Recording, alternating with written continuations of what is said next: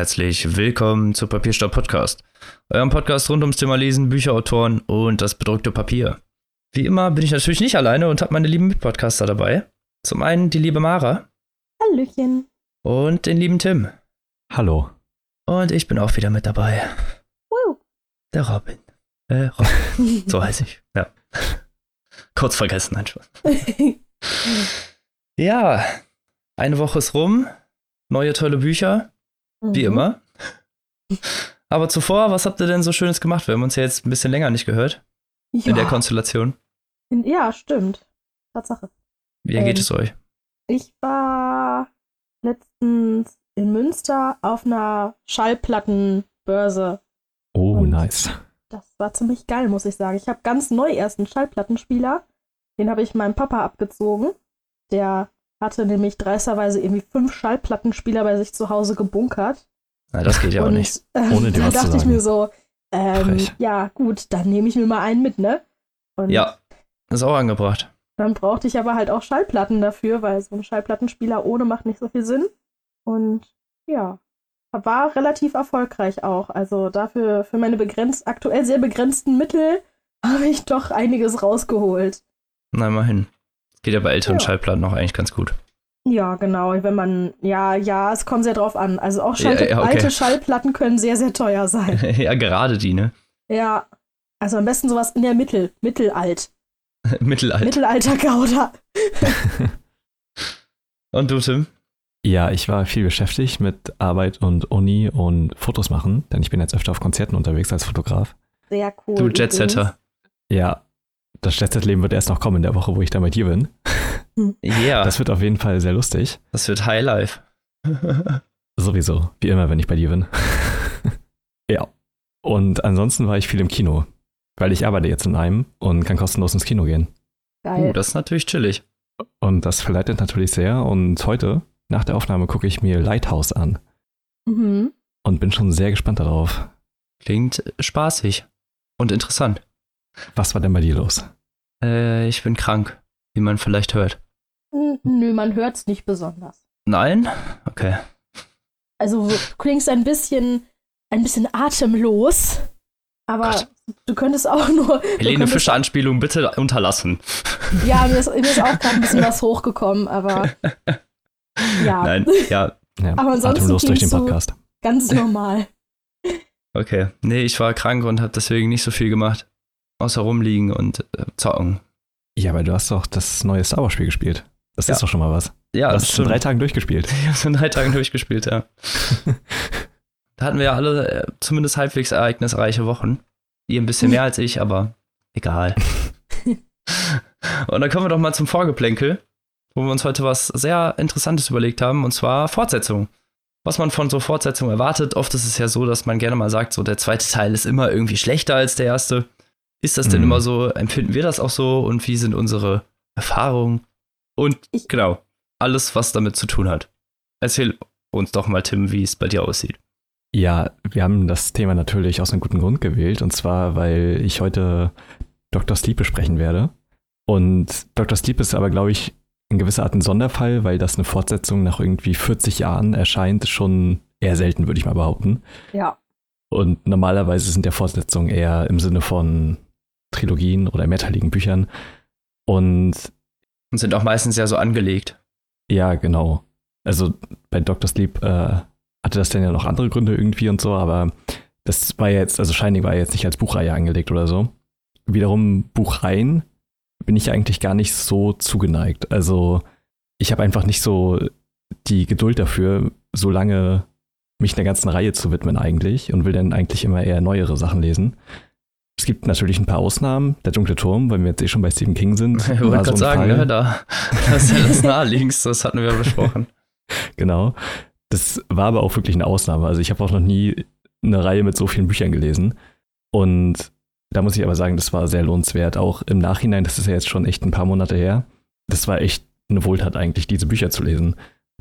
Zumal die sich ja auch sehr unterschieden haben äh, von Teil zu Teil. Aber vor allem der Sprung vom ersten zum zweiten ist da besonders interessant, meiner Meinung nach. Weil äh, ich, das ist ja irgendwie was komplett anderes. Also so lagen ja auch sehr viele Jahre zwischen. Also die ersten beiden Bücher vom Dunklen Turm haben mich komplett überwältigt irgendwie. Und äh, es war krass, die zu lesen. Und hat auf jeden Fall meine Erwartungen, was jetzt so zukünftige Reihen angeht, auf jeden Fall nochmal sehr hochgelegt. Das ist natürlich vielleicht auch schwierig dran zu kommen. Das stimmt.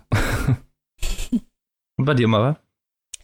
Ähm, ja, ganz unterschiedlich. Also dieses Syndrom, der zweite Teil ist meistens schlechter als der erste, habe ich eigentlich eher bei Filmen als bei Büchern. Bei Büchern fallen mir relativ wenig Negativbeispiele ein. Ich muss überlegen, ob mir überhaupt irgendwas einfällt, wo ich sage, der zweite Teil war komplett daneben oder so. Ist schwierig. Also generell ähm, mag ich rein wohl, aber nicht über drei Büchern. Also wenn es über drei Bücher geht, dann muss es schon echt irgendwie ein richtiger Knaller sein. Also jetzt mal Beispiel Harry Potter oder von mir aus auch noch Herr der Ringe, wenn man den Ja, Hobbit ja- dann Das mit ja da reinzählt. Ja, aber beim dritten Buch weißt du dann ja, also, ja, es ist schwierig. Klar, es gibt Bücher, die fängst du an zu lesen, liest vielleicht das erste, das zweite, und dann fängt man ja aber manchmal schon so an, das Interesse zu verlieren. Und dann stellt sich bei mir zumindest oft heraus, wenn ich irgendwann dann nochmal wieder durch Zufall da drauf komme, oh, jetzt gibt es da mittlerweile schon neun Teile von. Und ich denke mir so, okay, das passt, weil von dem, wie sich so die ersten zwei Bücher entwickelt haben, denkt man sich halt so, boah, weiß ich nicht. es ist ganz schwer zu beschreiben. aufgebaut. Das ist halt so eine, so eine Buchintuition oder so. Auf jeden Fall mag ich das gar nicht, wenn ich zum Beispiel auch, also meine beste Freundin zum Beispiel liest ganz andere Bücher als ich, die liest eher noch mehr so Jugendbücher und da kommt es ja oft mal vor, dass das so eine ganz langen Reihen werden. Mhm. Und wenn ich das dann, selbst wenn die Geschichte an sich jetzt nicht so ist, dass ich direkt denke, geht gar nicht, wenn ich dann höre, ja, da gibt es übrigens schon neun Teile von, dann renne ich schon kreischend weg sozusagen. Und so, ja, okay, für ein Buch hätte ich das vielleicht mal, das Risiko wäre ich das mal eingegangen, aber nicht für neun und noch laufend sozusagen. Verständlich. Ja. Wie ist es denn bei dir? Ja. Ich sehe das ein bisschen ähnlich wie Mara. Also an sich finde ich Buchreihen eigentlich immer interessant. Von, vom Konzept her, weil es natürlich immer eine groß angelegte Reihe ist und man dadurch natürlich ein bisschen mehr sich auch mit den Charakteren und der- mit der Welt festigen kann. Mhm. Einfach weil es halt Mhm. nicht nur ein Roman ist, wo man dann in drei oder auch von mir aus 800 Seiten durch ist, sondern halt dann insgesamt vielleicht zwei, drei oder 8000 Seiten. Die sind ja auch dramaturgisch nochmal anders. Also, wenn etwas als eine Reihe konzipiert ist, selbst wenn die unter 1000 Seiten hat, ist es ja noch was anderes, als wenn ein einziges Buch 1000 Seiten hat. Ja, genau. Ja. Und dadurch finde ich das Konzept ganz interessant. Mhm. Ist aber auch, wie, wie Mara schon sagt, schwierig dann mitzukommen. Einfach weil es so viele Teile dann sind und man ja auch dann die Zeit dafür aufbringen muss. Und immer und immer wieder in diese Welt auch eintauchen wollen möchte. Und man muss die Wartezeiten dazwischen aushalten können. Ja, das okay. ist ja nochmal was ganz anderes. Ja, genau. Das, Das ist gehört ja dann aber bei- mit bei dazu. Mhm. Ja, das kann passieren bei Reihen, die man dann liest, während sie noch erscheinen. Mhm. Ist bei mir jetzt nicht so oft der Fall gewesen, muss ich zugeben. Aber die Reihen, die ich gelesen habe, die jetzt über drei oder fünf Bücher haben, das waren halt auch Ausnahmen eigentlich. Und Sachen, die ich halt schon seit ewig kannte. Artemis Fowl, Harry Potter und der dunkle Turm. So ungefähr. Und das war's dann auch schon. Aber das ist ja interessant, weil ihr beide ja Harry Potter gelesen habt und ich Mhm. glaube auch sehr viele unserer ZuhörerInnen. Im Gegensatz zu mir. Und wie, Uh, wie war Da das kommen denn? böse Kommentare noch. dünnes Eis. Ich halte mich schon zurück. Nein, ähm, wie war das denn für euch? Also wann habt ihr die Reihe entdeckt? Also gab es da schon mehrere Bücher oder wie, also wie habt ihr darauf gewartet? Wart ihr von einem Teil besonders enttäuscht oder glücklich? Äh, ich habe mit dem ersten Buch halt auch schon direkt angefangen. Das war allerdings so, dass ich dann nicht mehr allzu lange Zeit zum zweiten Buch hatte, aber es war noch nicht draußen. Und umso älter ich wurde, umso mehr war ich so in diesem äh, Harry Potter Book Release Fieber drin. Also ich habe dann, irgendwann hat meine Mhm. Oma mir, glaube ich, für die letzten zwei, drei Teile oder irgendwann zwischendurch mal gab es dann ja immer, dass man, wenn man das vorbestellt hat, bei manchen Buchhändlern, die einem das mitternachts ausgeliefert haben, das Buch, zum Erscheinungsdatum. Und ich habe da halt in Berlin gewohnt und da haben das halt relativ viele angeboten. Und deswegen habe ich das dann, glaube ich, auch, ich glaube, zwei, dreimal habe ich das gemacht, dass ich dann wirklich bis Mitternacht dann aufgeblieben bin, das Buch dann geliefert wurde und es dann an einem Stück komplett dann durchgelesen habe, noch danach. Krass. Und Okay, das das, gehörte für mich dann irgendwie auch so dazu und es hat halt auch sau Spaß gemacht und man hat sich halt auch, wenn man dann war man ja noch etwas jünger, war man noch in der Schule und dann hat man sich auch so total cool gefühlt, dass man halt so die, irgendwie zwei Nächte im Prinzip durchgemacht hat, um dann dieses Buch zu lesen. Und ja, war schon cool, muss man sagen. Also du warst im Hype richtig mit drin. Ja, auf jeden Fall. Ja, sehr cool. Ich habe mein erstes Buch bekommen, da gab es schon drei Teile, glaube ich. Mhm. Äh, ich habe dann alle gelesen, bis dann der fünfte rauskam. Da war ich dann endlich auch mit dem vierten durch und habe dann mit dem fünften angefangen. Muss aber ehrlich sagen, dass mich der fünfte damals als Kind oder als Jugendlicher, wie auch immer, ich war 13, glaube ich, sehr enttäuscht hat. Aber ist der fünfte nicht auch irgendwie der, wo das ganz viele sagen? Ja, es liegt halt daran, dass, ich, dass diese alten Verhältnisse aufgebrochen werden. An sich ist die Story ja nicht schlecht. Mhm. Oder, oder der Story-Part auch nicht. Also es, man kann dem Buch nicht unbedingt schlechte Storyline vorwerfen, aber was man sagen muss, ist halt, dass diese Verhältnisse von Hogwarts, man geht zur Schule und so, das wird halt aufgebrochen, ohne dass ich jetzt viel spoilern will. Aber ich glaube, bei Harry Potter darf man ein bisschen spoilern. Da ist nicht so viel zu spoilern. Von daher, äh, ja, da, da wird das Ganze so ein bisschen aufgebrochen und das hat mir halt nicht so gefallen, weil diese ganze heimelige Hogwarts-Schulatmosphäre hat halt komplett gefehlt. Und ja, das hat mich einfach ein bisschen traurig gemacht und deswegen habe ich tatsächlich die weiteren Werke erst mit Anfang 20 gelesen, also ungefähr zehn Jahre später. Ach, krass. Ja. Hat, das, hat dich das so schwer traumatisiert? Ja, mich äh, wollte ich einfach danach nicht mehr lesen. Fand ich blöd. Ja, gut, das hatte ja, ich gar nicht. Ich hatte das nur zwischendurch einmal, da habe ich einen Schüleraustausch gemacht, so einen zwei-, dreiwöchigen nach Schottland. Und da bin ich ein bisschen gespoilert worden, ein bisschen sehr, sehr gemein gespoilert worden. Oh, das ist fies. Und äh, habe dann aber ungefähr zu dem Zeitpunkt, ich glaube, es kann gut sein, dass das sogar zum fünften Teil hin ungefähr war. Zu dem Zeitpunkt habe ich aber auch angefangen, sowieso alle meine Bücher nur noch auf Englisch zu lesen und auch meine Serien und Filme alle nur noch auf Englisch zu gucken. Und habe deswegen von da an dann die alle auf Englisch gelesen, die Harry Potter Bücher. Und dann direkt mit dem Erscheinungsdatum auf Englisch. Und das, dann konnte mich halt auch niemand mehr spoilern und bin dem sozusagen aktiv entgegengegangen. Ja, sehr gut. Da warst du immer im Vorteil sozusagen. Genau. Ich wollte nur fragen, wie es denn zu deiner Entscheidung kam, dass du die letzten Teile denn doch nochmal liest. Vor allem nach so langer Zeit. Die Filme waren raus und ich glaube, der letzte Teil kam in die Kinos. Und ich habe mhm. irgendwo einen Trailer gesehen und es sah halt einfach irgendwie geil aus. Und deswegen habe ich mir gedacht, okay, und dann habe ich mir alle Bücher nochmal genommen und wirklich alles von vorne bis hinten durchgelesen und danach irgendwie an zwei oder drei Tagen alle Filme durchgeguckt. Und hatte dann ungefähr zehn Jahre nach dem Erscheinen des fünften Teils auch endlich mal alle Filme gesehen und so. Krass. Hat es sich denn gelohnt für dich, die Reihe durchzugucken? Ja, auf jeden Fall. Auf jeden Fall. Ich habe mich eigentlich über mich ein bisschen geärgert, dass ich so stur war die ganze Zeit. Mhm. Aber andererseits auch nicht schlecht, weil dadurch konnte ich erst die literarische Seite erfassen und mir mein eigenes Bild machen und danach den Film gucken. Finde das so faszinierend, weil mein Freund hat die Bücher auch nicht gelesen tatsächlich. Und wir haben letztens erst noch einen Harry Potter Marathon gemacht und wirklich ähm, sam einen Samstag und Sonntag komplett durch alle Filme geguckt. Und ich sitze halt so oft da und dann stellt er irgendwelche Fragen und das ist aber unlogisch oder hier und da passt was nicht. Ich so, ja, dann lies halt das Buch. Dann ist das nicht mehr unlogisch. Und er war halt irgendwann nur noch total genervt, dass ich immer sage, also im Buch war das so und so. Aber auf der anderen Seite hat ihm das halt auch total viel geholfen, also an manchen Stellen, weil, ja, weil manche Sachen im Buch halt einfach erklärt werden und auch einfach mehr Sinn machen oder ja, es werden halt Sachen weggelassen und ich finde, die Filme haben das schon ganz gut gemacht, dass die wirklich die wichtigsten Sachen auch drin gelassen haben. Aber es kommt einfach so viel mehr Story rüber, wenn man die Bücher liest, alleine schon mit den Quidditch-Spielen in jedem Film ist maximal ein Quidditch-Spiel und das ist irgendwie auch nur so, naja, Gryffindor gewinnt halt. und im Buch ist da halt viel mehr, mal gewinnt der, mal gewinnt der und Spannung und hin und her und keine Ahnung. Und mhm. das fehlt halt in den Filmen alles total. Und ja, ich weiß nicht, es ist halt einfach ganz anders. Also auch Leute, die bis jetzt immer noch nicht die Bücher, sondern nur die Filme geguckt haben, ich finde, ich kann, man kann das immer noch empfehlen, auch mal die Bücher zu lesen. Genau.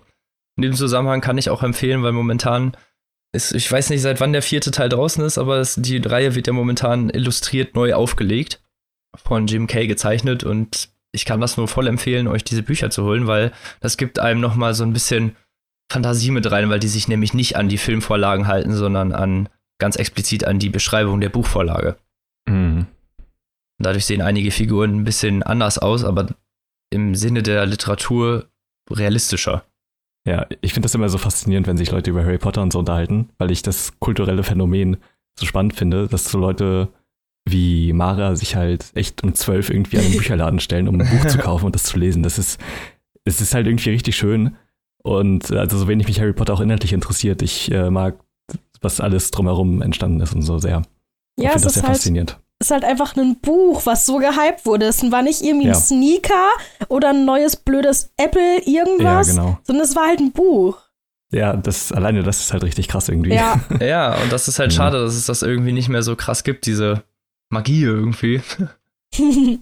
Aber was ist denn euer liebster Fortsetzungsroman oder eure liebste Serie?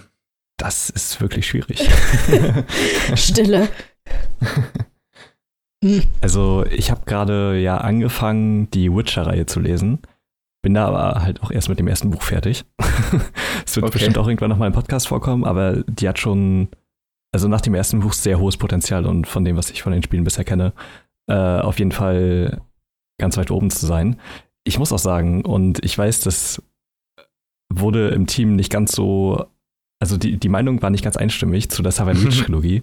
Ich fand aber, das war eine sehr spannende Folge und ein sehr schöner Austausch, den wir da hatten Ja, äh, mit durchaus. Kelly zusammen. Und ich finde, die Reihe hat auf jeden Fall ihre Schwächen, vor allem im zweiten Teil.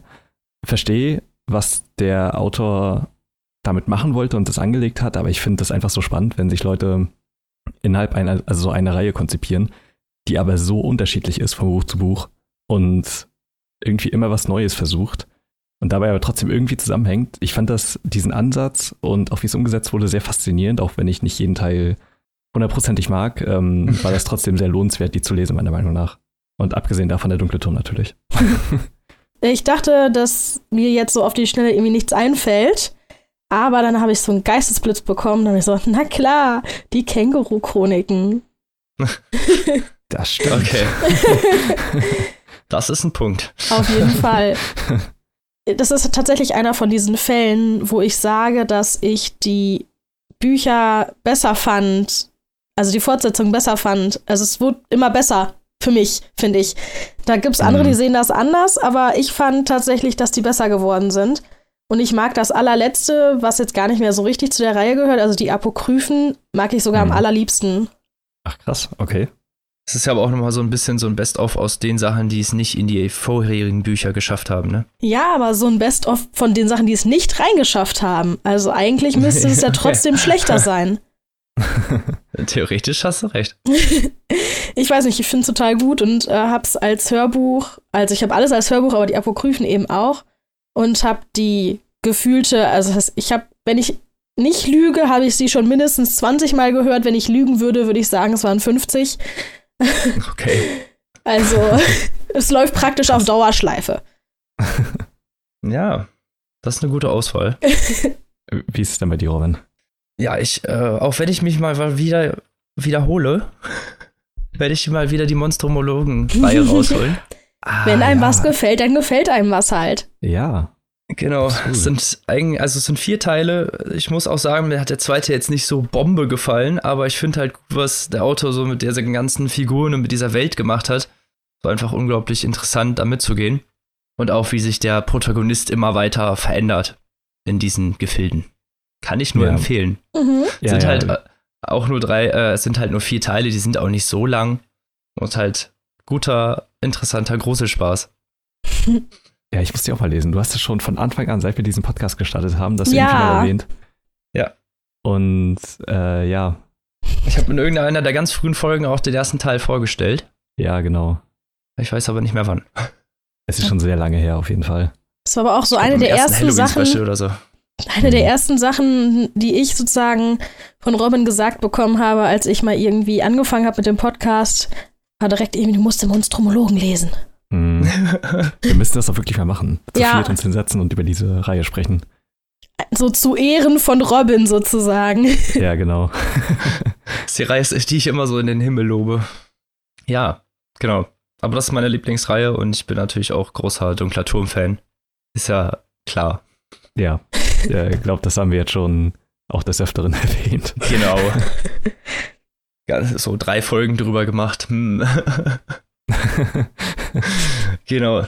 Ja, aber Fortsetzungen insgesamt sind ja eigentlich was Gutes, wenn man halt sich vorher darauf einstellen möchte. Ne? Es gibt ja auch, irgendwie es gibt mhm. ja auch die Voreinstellung, dass man sagt, okay, ich möchte jetzt vielleicht gar nicht so was Ausuferndes lesen oder was, wo ich dann irgendwie jetzt erstmal so vier, fünf Wochen am Stück dran hänge. Zumal es halt für uns auch schwierig ist, im Podcast-Rhythmus noch rein zu lesen, weil wir ja auch ja. immer jede Woche irgendwie ein Buch rausbringen müssen. Und mhm. wenn wir eine Reihe lesen, dann wird es irgendwie hinfällig. Ja. Ja, wir brauchen da wirklich viel Vorlauf für. Das ist immer schwierig, sich einzuteilen. Es hat halt ewig gedauert beim dunklen Turm, ne? ewig, ja. Aber wir haben es halt geschafft. Ja, das ist wahr. Bin ich auch sehr froh drüber. Genau. Ja, und dann, apropos Fortsetzungsroman, kommen wir zu deinem Buch, Tim, was du vorhin schon angeteasert hast. Oh ja. Und zwar habe ich Dr. Sleep mitgebracht von Stephen King. Yay, die 2013 erschienene Fortsetzung von Shining. Hm. So krass. Ja, ne?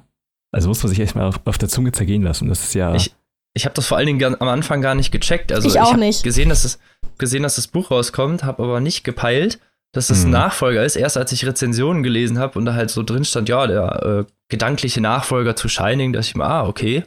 Hm. Muss man ja, doch genau. mal gucken. Es ist ja auch. Anfang, ja. Es ist ja auch vom Titel, oft hat man das ja, dass Fortsetzungen auch am Titel erkennbar sind, dass da ja. ihr in irgendeiner hm. Art und Weise entweder auf das erste Buch sich bezogen wird oder eine 2 dahinter steht oder irgendwas. Aber es gibt ja wirklich keinen Zusammenhang von Shining zu Dr. Sleep. Zumal, glaube ich, Stephen King ja. in der Zeit auch diese Mr. Mercedes-Reihe geschrieben hat. So, ja, genau, so eine Kriminalreihe. Mhm. Und deswegen bin ich da total verwirrt gewesen, weil ich dachte, das gehört jetzt dazu und mhm. wusste jetzt gar mhm. nicht mehr, was zu wem gehört. Genau, ja, und ich war, nämlich als das Buch rausgekommen ist, 2013. Das ist schon so lange her. Ey, das ich ist live schon so lange her. gesehen. Ja. Alter. Ja, krass, ne? Ich dachte auch, ja, genau. das wäre irgendwie zwei Jahre her gewesen oder so. Ja, wir werden alt. Richtig. Das war oh, ja. 2013. genau. Krass. Und so. da habe ich Stephen King live in Hamburg gesehen. So cool. Alt 1000 das Buch präsentiert hat. Richtig gut. Es war wunderbar. David Nathan hat live vorgelesen und ich war hin und weg. Und genau seitdem steht dieses Buch bei mir rum und ich habe es bis äh, vor kurzem nicht getraut anzufassen und zu lesen, weil eben, weil ich sehr viel Angst davor hatte, dass die Erwartung nicht erfüllt wird, dass es irgendwie komplett anders wird, dass es, keine Ahnung, dass es mir einfach nicht gefällt, so vor allem, weil Shining meiner Meinung nach eines der wahrscheinlich besten Stephen King Bücher ist, halt auf sehr vielen Ebenen und das einfach auch heute noch richtig gut funktioniert. Und ich habe mir dann das Hörbuch von Shining nochmal angehört, um mir so das Ganze nochmal in Erinnerung zu rufen, zumal das Buch ja auch, oder beziehungsweise der Film von Kubrick ja einige entscheidende Änderungen macht. Und ähm, vor allem was das Ende betrifft. Und deswegen habe ich so beides hintereinander gelesen und das war echt eine interessante Erfahrung. Also. okay. Der junge genau. King gegen den alten King. ja, so ein bisschen. So fast 40 Jahre liegen dazwischen. Das ist echt es ist halt so abgefahren, ne? genau. Aber die Handlung von Dr. Sleep, also so das, die ersten paar Seiten sind quasi so ein Zeitraffer mit dem, was nach dem Ende des Buches passiert ist, Shining, mit äh, Danny und seiner Mutter, wie er seine Kindheit weiter vollbracht hat, seine Highschool-Zeit, wie seine Mutter gestorben ist, dass er selber Alkoholiker wurde. Und ähm, genau, das alles wird so am Anfang so erzählt und äh, auch nochmal mit besonderem Fokus auf dieses Shining. Das ist ja etwas, was im Film beispielsweise ja sehr vernachlässigt wurde, weshalb Stephen King mhm. den Film ja auch nicht mag. Und äh, das ist auf jeden Fall etwas, was ich gut verstehen kann. Und ich finde es auch sehr interessant, den Fokus jetzt auf Danny zu legen und äh, eben, wie es mit dem Shining weitergeht. Denn das Buch ist sehr anders als Shining und das tut dem auch sehr gut, meiner Meinung nach. Ähm, es wird nämlich sehr viel erklärt zum Shining direkt. Das hat, so, das hat mich so ein bisschen an Star Wars Episode 1 erinnert, wo sehr viel von der Macht erklärt wird und es ja auch Sachen sehr schnell kaputt machen kann, wenn das so entmystifiziert wird. Ja. Ähm, das ist in dem Fall aber meiner Meinung nach tatsächlich nicht so. Also, jedenfalls.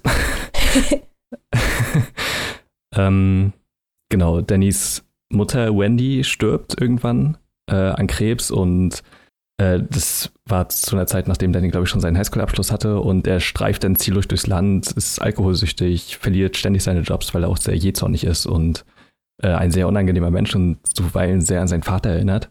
Und das Ganze ändert sich an einem Tag, als er mit einer Frau aufwacht, an die er sich nicht mehr erinnern kann, die anscheinend ein Kind hat, das sie komplett vernachlässigt und irgendwie zugekokst und zugesoffen jetzt da neben ihm liegt. Und das ist so das erste Mal, dass er sein Leben beginnt zu hinterfragen und ob er vielleicht nicht mehr aufhören sollte zu trinken und so. Ja. Und Hm.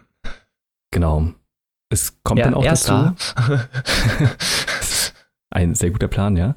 Es kommt dann auch dazu, dass er bei den anonymen Alkoholikern ist, über mehrere Ecken und Kontakte und sein Leben sich langsam beginnt zu stabilisieren, indem er einen Job bekommt als Krankenpfleger, so etwas in der Art zumindest, und er wird nämlich auf der Station bekannt als Dr. Sleep.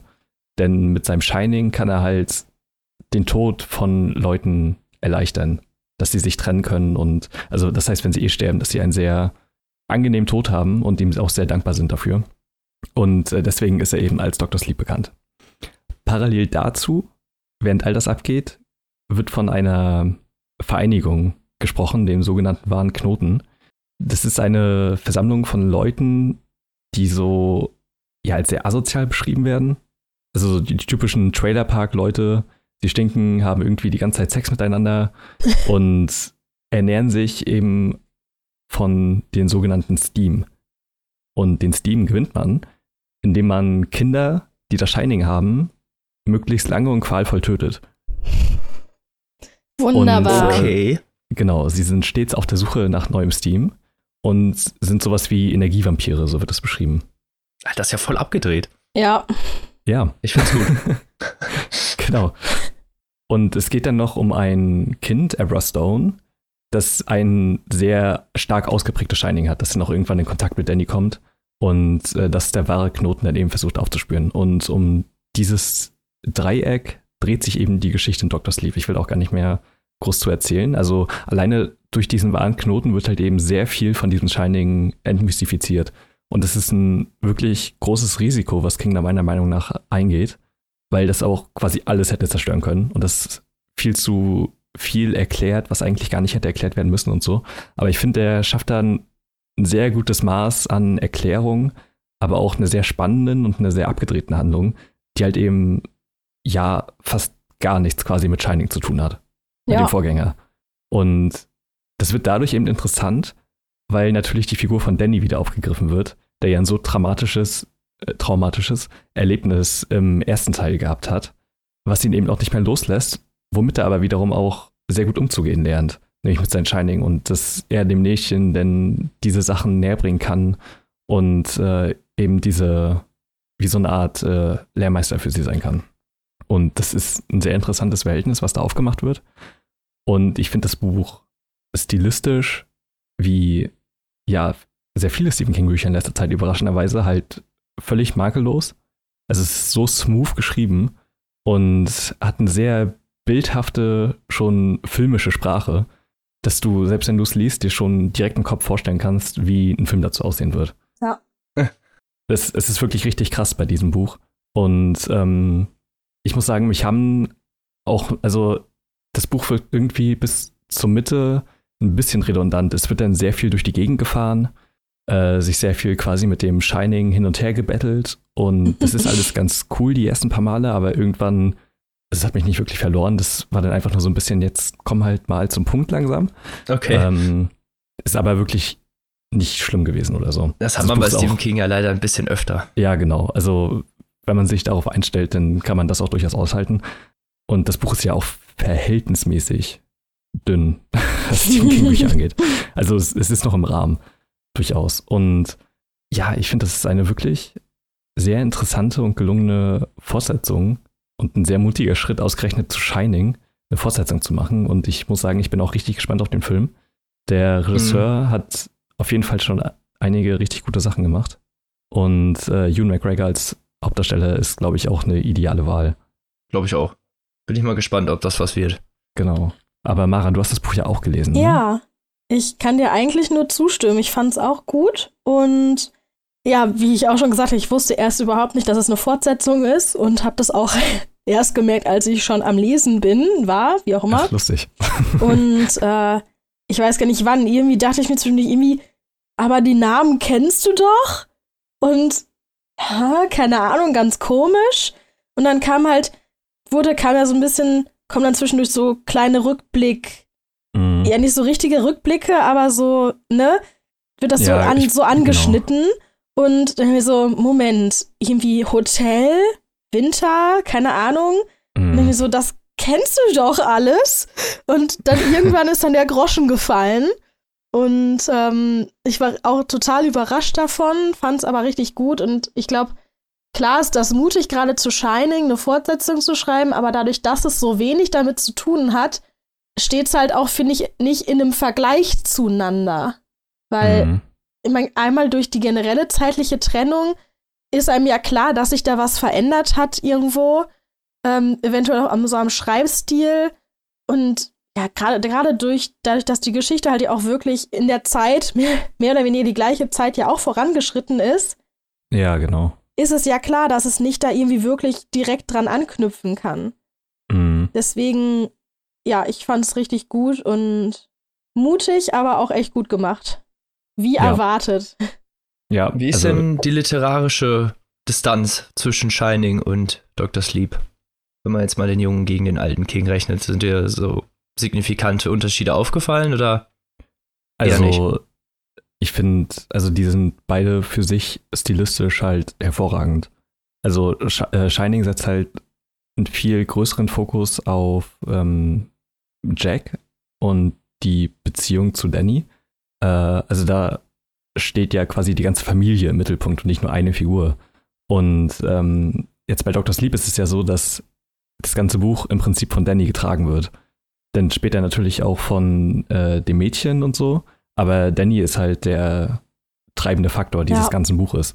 Und das ist eine sehr interessante Ausrichtung. Vor allem, also ich fand es halt ein bisschen abgefahrener insgesamt. Also alleine durch diese Sache mit dem wahren Zirkel ist es halt Mhm. so, also das hat nochmal eine ganz andere Ebene irgendwie als, äh, als, die Vor äh, als der Vorgänger.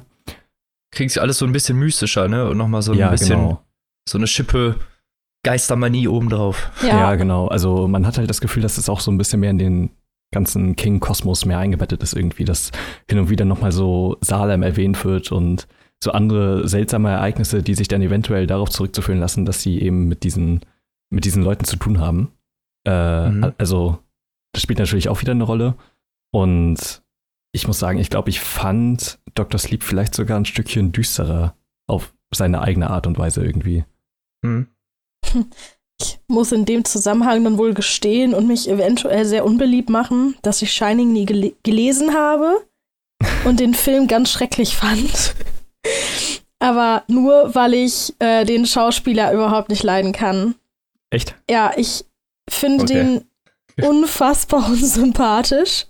Mhm. Und ich kann auch prinzipiell keinen Film gucken, wo der Er mitspielt. soll auch nicht sympathisch sein, Mara. Ja, Also in dem Film nicht, aber ich, ich finde ihn generell, ich finde ihn generell auch in seinen anderen Rollen. Also ich weiß es nicht, ich, der strahlt irgendwas aus, Mhm. womit ich nicht klarkomme. Und ich, ich kann es ganz schwer beschreiben.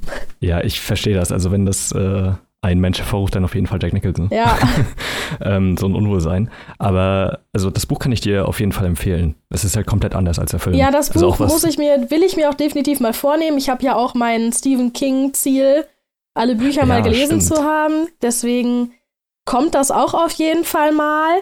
Mhm. Aber irgendwie habe ich noch, schiebe ich das noch ein bisschen vor mir her, weil ich noch so ein, so ein Mini-Trauma von dem Film habe. Aber äh, dann kannst du dir, also dann ist vielleicht diese TV-Version eher für dich was. Ich habe mir neulich noch mal einen Artikel zu der durchgelesen. Also es gab ja Jahre später von Stephen King selber, äh, also da hat er das Drehbuch zugeschrieben, so eine Miniserie. Ah, okay. zu Shining, die halt näher an der Vorlage ist, die natürlich wesentlich billiger aussieht, muss man leider so sagen, die aber trotzdem ihre Momente hat und sehr viel Herz hat, meiner Meinung nach, und der Hauptdarsteller eben auch sehr, also nuancenreicher spielt auf jeden Fall der Jack Nicholson. Mhm. Du siehst ihm ja eigentlich schon im ersten Moment an, dass er irgendwie wahnsinnig ist. Ja. Und äh, bei, bei dem anderen Film kann man meiner Meinung nach eine bessere Bindung zu dem Also zu, zu Jack Torrance aufbauen. Ja, merke ich mir das doch mal. Das klingt doch super. Mhm. Genau. Aber sehr schönes Buch. Ähm, genau, ist bei Heine erschienen, natürlich. Wie soll es das sonst sein? Und kostet als Taschenbuch 12,99 Euro und hat 720 Seiten. Okay. Hm. Das ist Oh, doch mehr als ich aber auch gedacht ganz gut beschäftigt. Ja, wollte schon Ja. sagen, da ist man doch ganz gut beschäftigt. Aber es wird wirklich gut gefüllt. Ja. So, kommen wir von einem düsteren Thema zum nächsten düsteren Thema. Und zwar meinem Buch. Das, was ich mitgebracht habe, heißt Stichling von Florian Schwarz. Und der den einen oder anderen vielleicht hier bekannt sein kann, würde, soll, durch seinen Instagram-Account Buchfink, der Aha. wirklich tolle Rezensionen schreibt. Ja. Und deswegen ich natürlich auch sehr gespannt war auf sein Werk, als ich erfahren habe, dass er eins schreibt. Aber kommen wir doch erstmal zu Stichlegen, worum es geht. Es ist 1916. Unser Protagonist August, ein relativ junger Mann, lebt ein relativ idyllisches Leben in einem, auf einem kleinen Bauernhof irgendwo in Deutschland. Äh, die machen so Schreinerarbeiten. Und seine, sein Vater ist 1914 direkt schon, als der Erste Weltkrieg ausgebrochen ist, äh, in den, an die Front gezogen. Und August ist mit seiner Mutter zurückgeblieben und ja, hat halt so da sein etwas behütetes Leben außerhalb der Gräben. Genau, eines Tages erkrankt seine Mutter an Schwindsucht. Und wie das mit der Schwindsucht so ist, vor allen Dingen zu der Zeit geht das wirklich rasant, bis sie dann tot ist. Und ja, August ist dann alleine und fühlt sich halt verlassen und depressiv, obwohl er eine Verlobte hat namens Lotte, die auch da im Dorf wohnt, in die er schon so seit, seit er Kind ist kennt, so seine wahre Liebe, könnte man sagen. Und ja, beschließt, in den Krieg zu ziehen, an die Front und ja, seinem Vaterland in Anführungsstrichen zu dienen, weil er aber eigentlich auch nichts anderes mehr zu tun hat und ihn die Depression auffrisst. Und das Ganze ist so ein bisschen fragmentartig erzählt, das heißt, äh, zwischendurch hat man erstmal dieses idyllische Leben und die ja, Einflüsse von August, der wirklich sehr naturverbunden ist und seine Heimat liebt und einer Szene, wo er schon ausgebildet im Grabenkrieg sitzt und ja, in einem Krater hockt, hinter feindlich, also ungefähr kurz vor feindlichen Linien und ja, Beschuss abwarten muss, um hinter seine zurückzukehren. Im Dreck und mit den Stiefeln in Sumpfwasser. Hm. Und das ist halt so dieser Cut, wo dann zwischendurch immer mal wieder hin und her gesprungen wird. Und ich will gar nicht mehr so viel erzählen, weil August zieht dann in den Krieg äh, und dann gibt es die Grundausbildung und das Ganze geht auch wirklich im Hauruck-Verfahren, weil es ist ja schon ein Krieg. Da weiß man, da wird dann nicht mehr so viel Wert drauf gelegt. Und ab dieser Zeit werden die Leute auch nur noch mit Initialen beschrieben. Das heißt, man sieht dann so die, Gesicht, die Gesichtslosigkeit dieser Soldaten, die halt wirklich ja auch en masse abgeschlachtet wurden. Mhm. Und ja, so viel eigentlich zur Geschichte. Fair will ich gar nicht erzählen, wie August dann in den Krieg zieht und was ihm dann noch alles so widerfährt, das könnt ihr dann selber lesen. Oder würde ich euch auf jeden Fall empfehlen.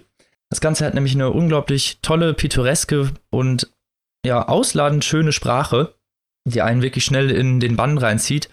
Getragen auch teilweise durch wirklich sehr harte, brutale Schilderungen des Krieges. Auch was ich schon erzählt habe, dieser harte Kontrast zwischen den idyllischen Momenten und auch noch der Grundausbildung, was ja nicht wirklich Gefahr bedeutet und dann hier wirklich hinterher den, dem Kriegsgeschehen, wo ja Soldaten wie Hunde im Dreck verrecken. Hm. Sind, sind Mhm. wir mal ganz ehrlich. Und da wird wirklich alles geschildert, also wirklich in all seiner ganzen Brutalität. Leute, denen da die Arme weggesprengt wurden oder die durch, mit Kugeln durchlöchert mit ihrer eigenen Gedärme versuchen, wieder in sich reinzuschieben. Also man hatte alles, was man so wahrscheinlich im Krieg gesehen hätte.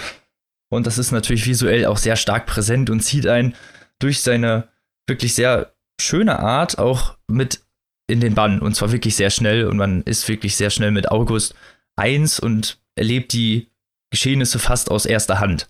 Was für eine Wirkung hatte denn die Gewalt auf dich?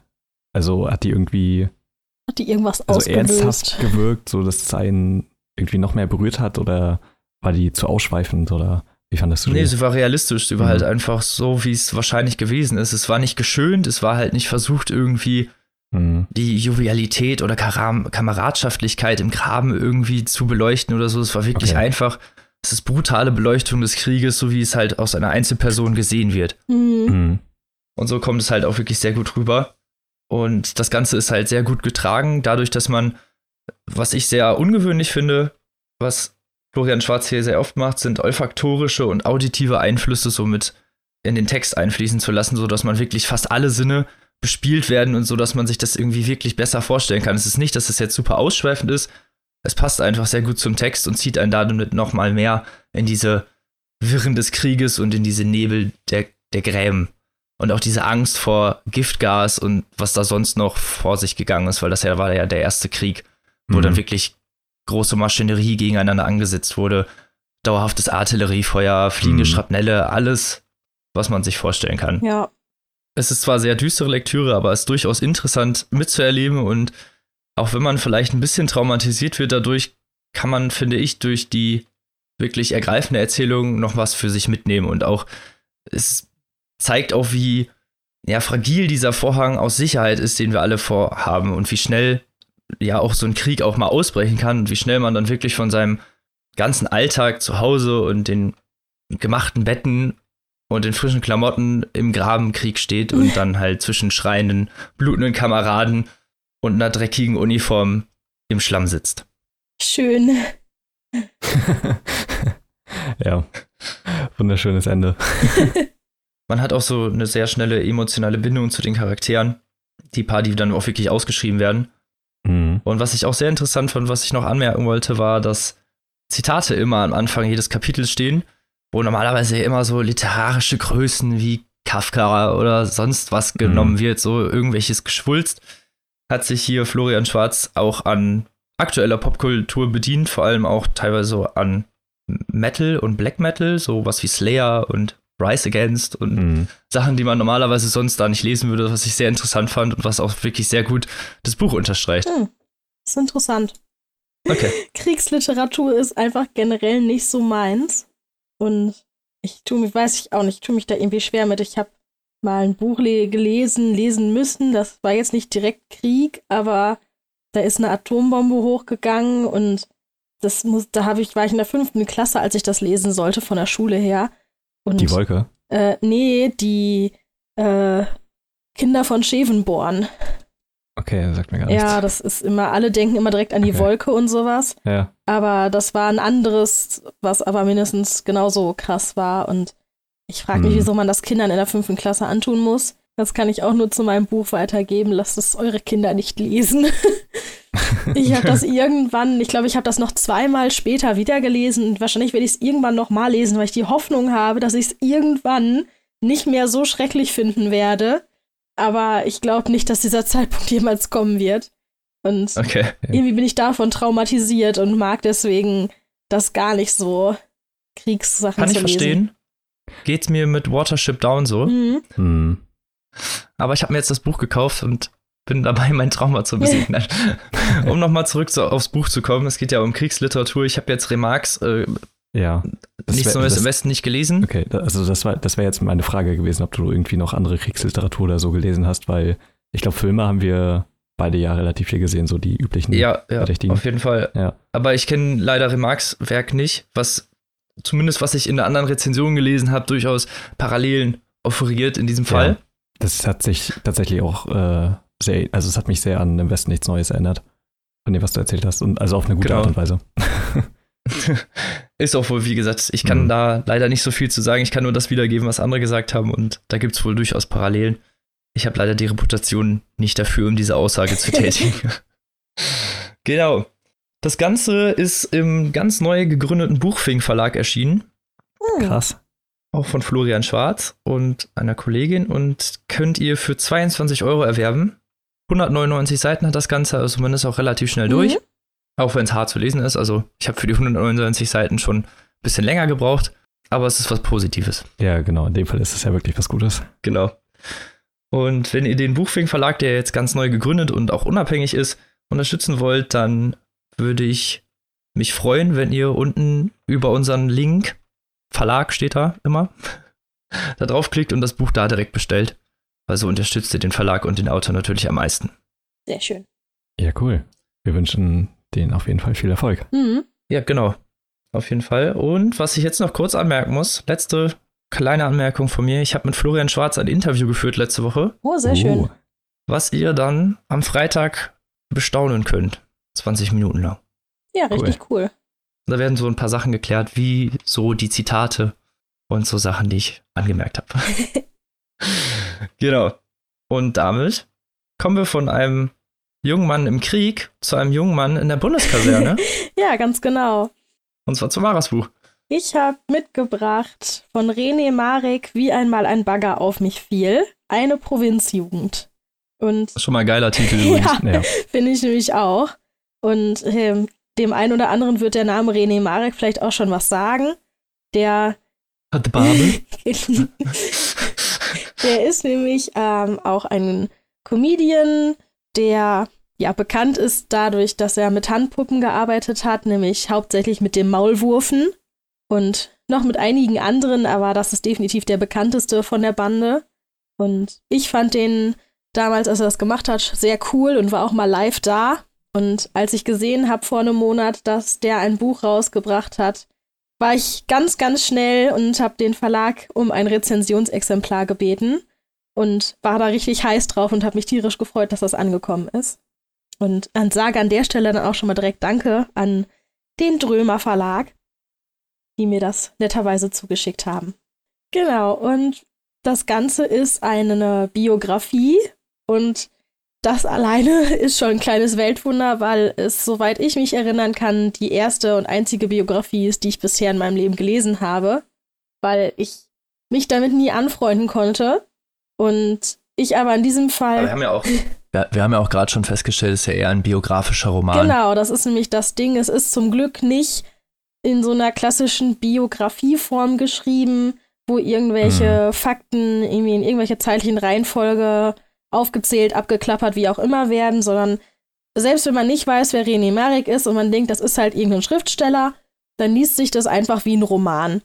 Und das finde ich richtig angenehm und ähm, ja, macht mich sehr glücklich, dass ich jetzt sagen kann, ich habe eine Biografie gelesen. Muss ja keiner wissen, dass es eine Romanbiografie war. und ähm, ja, jetzt erzähle ich euch mal ein bisschen, ja, was da so abgegangen ist bei dem René Marek in der Jugend. Das Ganze fängt äh, an tatsächlich mit einem Prolog, der 2017 spielt, im Dezember 2017, also gar nicht mehr in der so weit entfernten Vergangenheit, wo René Marek auf dem Weg ist zu einem ja, Familienweihnachtstreffen mit seiner Mutter, seiner Schwester und deren Freund auf dem Weg zum Bruder. Und ja, man merkt direkt schon sofort, ohne große Umschweife, springt da rein, dass die familiären Verhältnisse nicht so ganz die rosigsten sind. Also Mutter sitzt irgendwie mit versteinerter Miene im Auto, auf der Rückbank dann die Schwester und der Freund, die sich äh, wohl permanent nur die Birne wegsaufen, wie er es sagt. Also scheinen wohl irgendwie Alkoholiker auch zu sein. Und alles direkt sehr düster und der Bruder klingt auch so, als wäre der sehr schwer krank.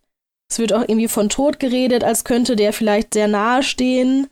Und es, der Prolog endet dann damit, wie kann es denn wohl dazu gekommen sein? Und ja, dann springen wir ins Jahr 1979 zum neunjährigen René, der mit seiner Familie auf einer Bundeswehrkaserne lebt, weil die Eltern da die Kantine leiten beziehungsweise eigentlich mehr nur die Mutter. Der Vater ist eigentlich immer noch zu besoffen oder zu verkatert, um da wirklich irgendwie zu arbeiten. Die Mutter ist eigentlich so die heimliche Chefin da. Und ja, wie das so ist, ein Kind, neun Jahre alt, auf einer Bundeswehrkaserne eher umgeben von sehr, sehr vielen anderen Erwachsenen, wenig Kinder. Der läuft da rum und versucht sich irgendwie einen Reim daraus zu machen, was die ganzen Erwachsenen eigentlich treiben. Und ja, er versucht's. Er wird nicht immer wirklich schlau aus dem, was die machen. Ist auch, in der Schule tut er sich auch sehr schwer. Ähm, er ist da halt der Außenseiter, ist halt das komische Kind von der Kaserne. Er kann auch nicht gut vorlesen und ja, ist generell, er sagt selbst, dass er so das Gefühl hat, mit jedem Kind, das seine Mutter bekommen hat, ist die Gehirnmasse, die sie vergeben konnte, geringer geworden. Und er ist halt das jüngste Kind von den dreien. Also sein ältester Bruder ist richtig schlau, ist auch im Schachverein und ist auf dem Internat und ein sehr helles Köpfchen. Bei seiner Schwester ist es dann schon ein bisschen weniger geworden und ja, bei ihm sieht es dann düster aus sozusagen. und äh, ja, hat halt nicht so die leichteste Zeit da. Die Geschwister, also die Schwester ist zwar auch ähm, nicht im Internat, aber immer unterwegs, hat dauernd irgendwie einen neuen Freund und treibt sich halt rum, geht auf Partys und ja, René ist da halt ziemlich alleine.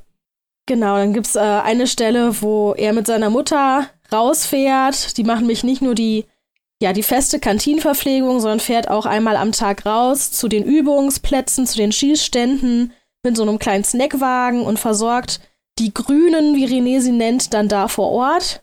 Also die ganzen gerade in der Kaserne untergebrachten Soldaten.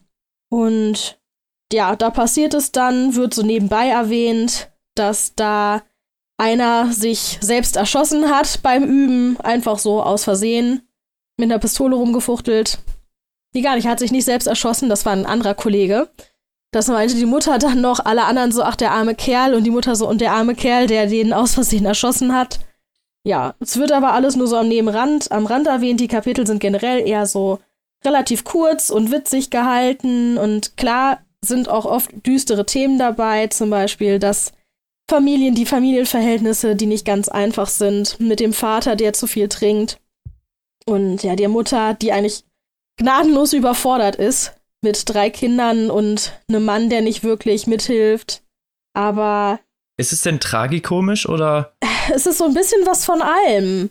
Ja, weil, ja, weil es klingt ein bisschen kontrastreich, sagen wir ja, mal so. Ja, kontrastreich passt. Also es ist halt so ein bisschen was von allem. Es ist halt aus der Sicht von einem Neunjährigen erstmal am Anfang geschildert und besonders wenn man so zurückblickt, man kann ja, wenn man, ich, allein wenn ich jetzt versuchen würde, irgendwie Geschichten zu erzählen von wo ich neun war, es ist halt, es, ja, es fehlen halt irgendwie Details und man erklärt das alles auch viel kühler und sachlicher, weil es halt so weit weg ist.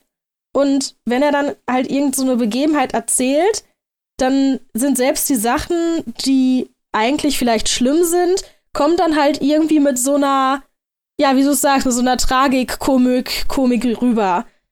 Weil man das ja auch so ein bisschen so verarbeitet für sich selbst und das dann so erzählt, damit dass es halt irgendwie auch nicht so böse klingt. Das ist ganz. Verständlich. Ne? Ich weiß nicht, ich glaube, jeder kann das irgendwie verstehen, was ich meine, auch wenn ich nicht hm. gut da drin bin, nicht zu erklären. Der Zeit betrachtet. genau. Genau. René erzählt halt sehr viel davon, wie er als Kind auch ja, das Leben auf der Kaserne so wahrgenommen hat und was er da so gesehen hat. Zum Beispiel, ja, erzählte halt von dem Verhalten von den Grünen so ein bisschen, dass da regelmäßig darum gekämpft wird, wer den größten Kümmerlingkranz legen kann. Also, wie man Kümmerlinge kennt man ja diese kleinen Pinnchen.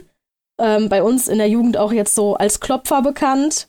Und wenn man die so eng aneinander legt, mit den Köpfen zueinander, dann braucht das so ungefähr, ich glaube, er hat geschrieben 70 Kümmerlinge nebeneinander, um einen perfekten Kreis zu bilden. Und ja, das ist dann wohl jeden Abend, geht es dann da wohl darum, wer kann am schnellsten den größten Kümmerlingenkranz legen unter den Grünen. Und dann gibt es auch so eine kleine Kaserne, die gerne mal Jeder aufgesucht einen einzelnen? Hm? Jeder einen einzelnen? Ja, klar. und man wird geguckt, wer den besten Kreis hinbekommt, ne? Gott, ich wäre am ersten Abend sowas von tot.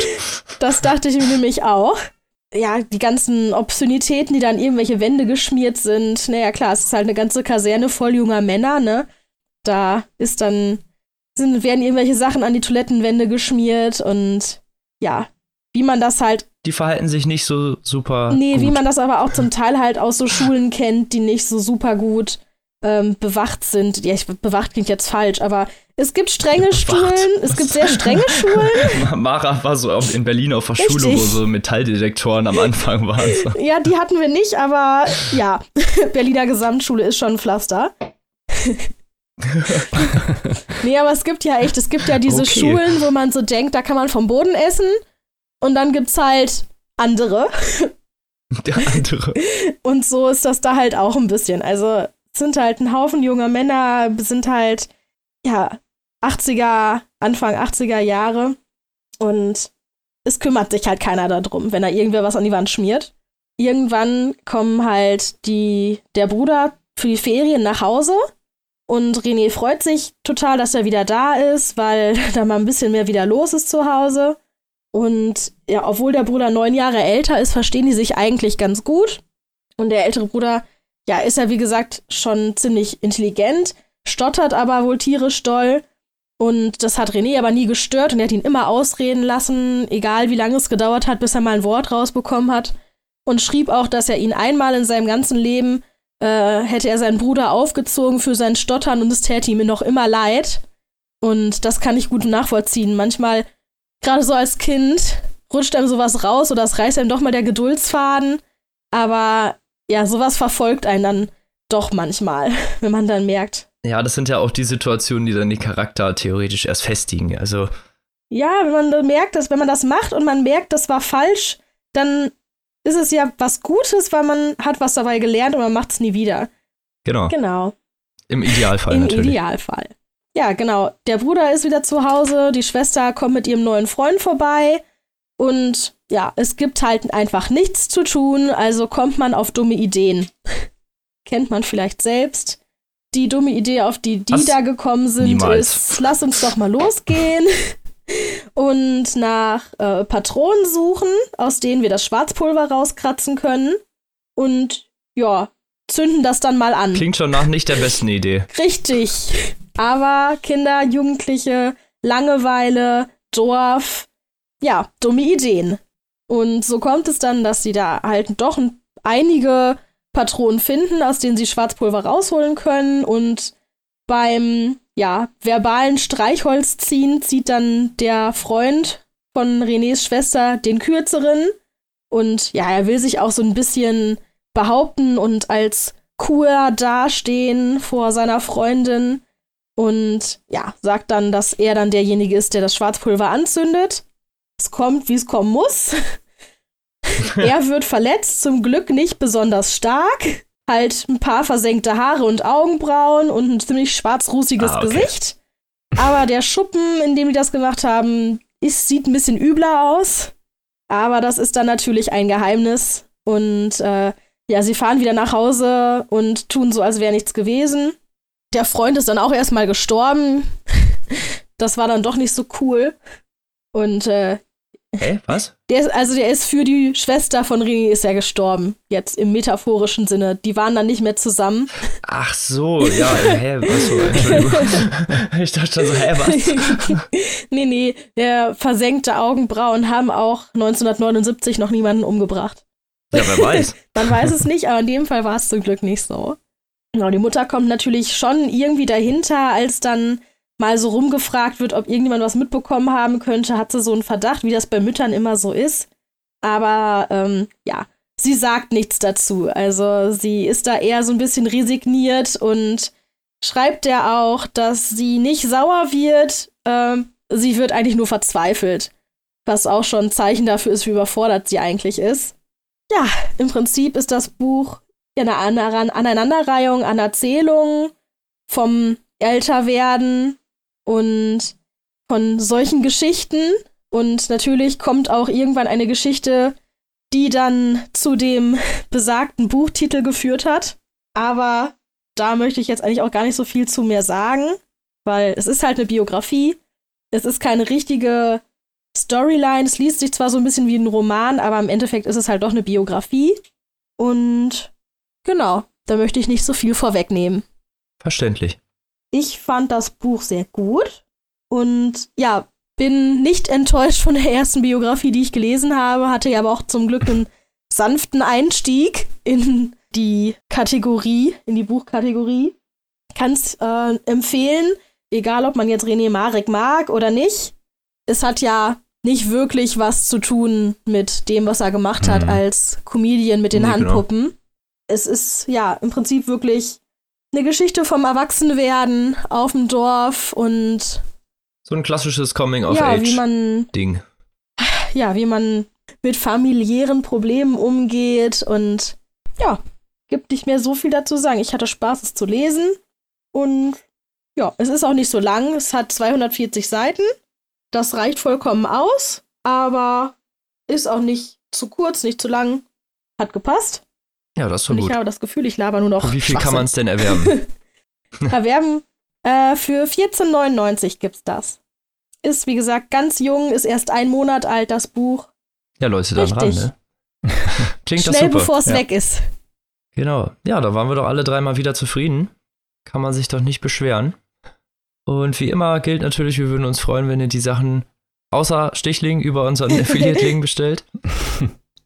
Und genau, wünschen euch eine schöne Woche. Hoffen, euch, na, hoffen natürlich, dass euch die Bücher gefallen haben. Und hören uns nächste Woche Genau. wieder mit drei spannenden Werken. Und bis dahin, lest was Schönes und tschüssi. Tschüss. Tschüss.